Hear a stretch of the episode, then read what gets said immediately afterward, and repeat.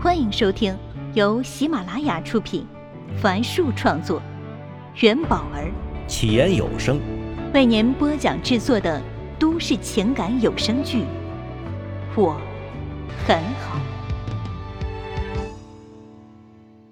请听第一百零三集。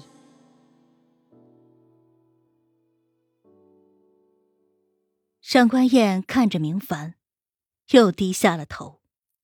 经过这段时间，我终于明白了一件事儿：我应该去做一份我能胜任、能让我产生价值感的工作。我不懂什么财务，只干巴巴的坐在这里，白拿你的薪水，既焦虑又愧疚。见明凡若有所思，他停顿片刻后，又道：“很多事情。”不是你愿意帮我就能解决的。我想继续回去做中介吧，那是我能胜任又让我感到踏实的工作。明凡想起自己曾鼓励过上官燕，希望他能用自己的方式去做事，但此时他还是不能接受，在短短时间里，公司接连失去了顾城和上官燕。上官燕见明凡沉默，说了一句：“罗大姐是个好人。”后就走开了。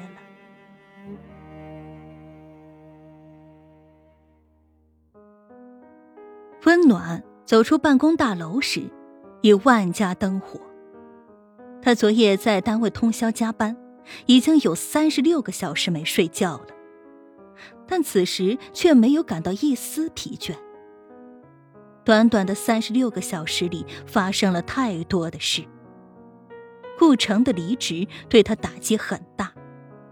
他是跟着顾城来到新公司的，并在这里开始独立策划一档综艺节目。顾城对他而言既是领导，更是老师，有着知遇之恩。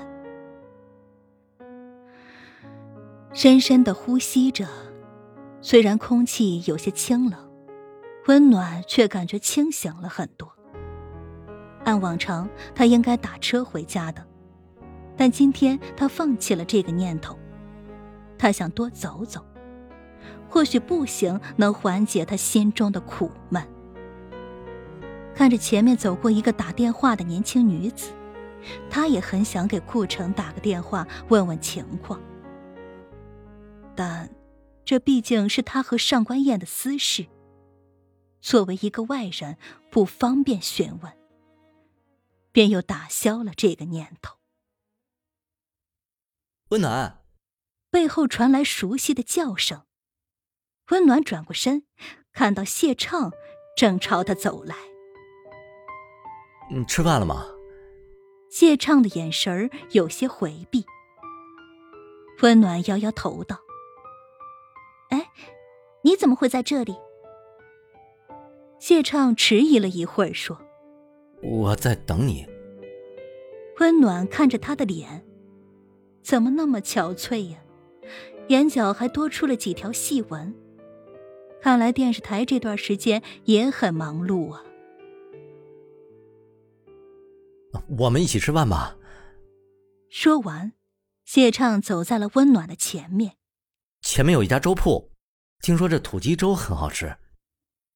温暖看到谢畅不安的搓着双手，扑哧一笑，安心的跟在他的身后。当步行了几十米，与一个卖冰糖葫芦的老人擦肩而过时，温暖站住了。前方的谢畅听不到脚步声，也站住脚，回头看到温暖站在一杆子的冰糖葫芦串旁。老人直起身子，露出笑容，问道。啊，姑娘，来一串吗？他竹竿子上挂满了冰糖葫芦，有山楂的、香蕉的、葡萄的，在周围五颜六色的霓虹灯的映衬下，显得晶莹剔透。我要山楂味的。当说到“山楂”两个字时，温暖不禁咽了咽口水。老人递给温暖一串山楂口味的，谢畅付了钱。温暖开开心心的咬了一口，嗯，果然很酸，但也很爽口啊。他将冰糖葫芦递到谢畅的嘴边，你也来一个。谢畅犹豫片刻后，张口咬了一个，嗯，也露出被酸掉大牙的表情。温暖大笑，然后举着冰糖葫芦向前走去。谢畅跟在身后问道。你还好吧？挺好的呀。回答时，温暖的步调明显缓了下来。原来谢畅已经知道今天他们公司发生的事情，他是特意来找自己的。温暖心中暖暖的。谢畅嗯了一声，脸上终于露出些许轻松的神情。在低头浅笑的瞬间，他突然被抱住了，暖暖的，很用力的。已经有很久没人这样抱过他了。谢谢你来看我，温暖在他耳边轻声细语道。谢畅的手在温暖背后犹豫了一下。然后猛地抱住了温暖，好暖啊，身上还香香的。他需要他的拥抱，越用力越好。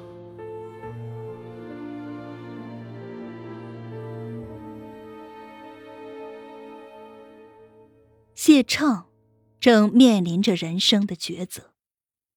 他记得柳青在小说《创业史》里写过这样一句话：“人生的道路虽然漫长，但紧要处常常只有几步。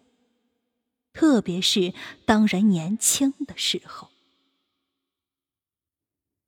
前几天他加班到晚上八点多，往旁边的公交车站走去时，突然听到身后响起了汽车喇叭声。他回头，意外的看到台长马卫国的车，一辆黑色的大众帕萨特停在那里。他急忙收起诧异的表情，走到车旁，毕恭毕敬的道：“马台好，哎，快上来，这里不能停车。”马卫国利落的说。按捺住疑问，谢畅打开车门，坐到了副驾驶位上。他小心翼翼的缩着腿，抱着公文包。马卫国启动汽车向前驶去。哎，这车本来就是用来坐的嘛，不用太拘谨啊。他见谢畅不停的点头，问道：“呃，你现在要去哪里啊？家里。”谢畅意识到什么，忙说：“啊，马台，你不用送我的，我自己可以回去。没事。”马卫国并未问他家在哪里，却在前方左拐，那正是谢畅要去的方向。我们路上还可以聊聊吗？谢畅闭上嘴，依旧拘谨的坐着，他脑袋沉沉的，不知道台长是何用意。车行到一个红灯处，马卫国目光盯着前方闪动的红色数字，问道。小谢啊，你觉得李主任这个人怎么样啊？心里咯噔一下，谢畅的心提到了嗓子眼儿，喉咙不自觉的咽了口唾沫，心里开始猜测马台的用意。自马卫国成为台长后，出了好几个错事，台里的同仁们对他的印象都非常好。啊，李主任啊，做事挺负责任的。说话时，谢畅都能听到自己的声音在发颤。他对我的工作挺关心的。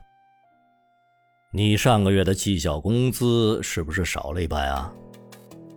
马卫国显然不需要这样的答案，他直截了当的说：“我问过李主任了。”他说是因为明星和企业家的收视率没达标。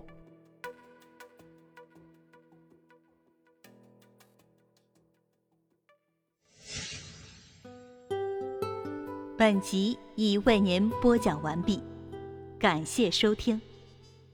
喜欢请订阅分享给更多的朋友。下集再见。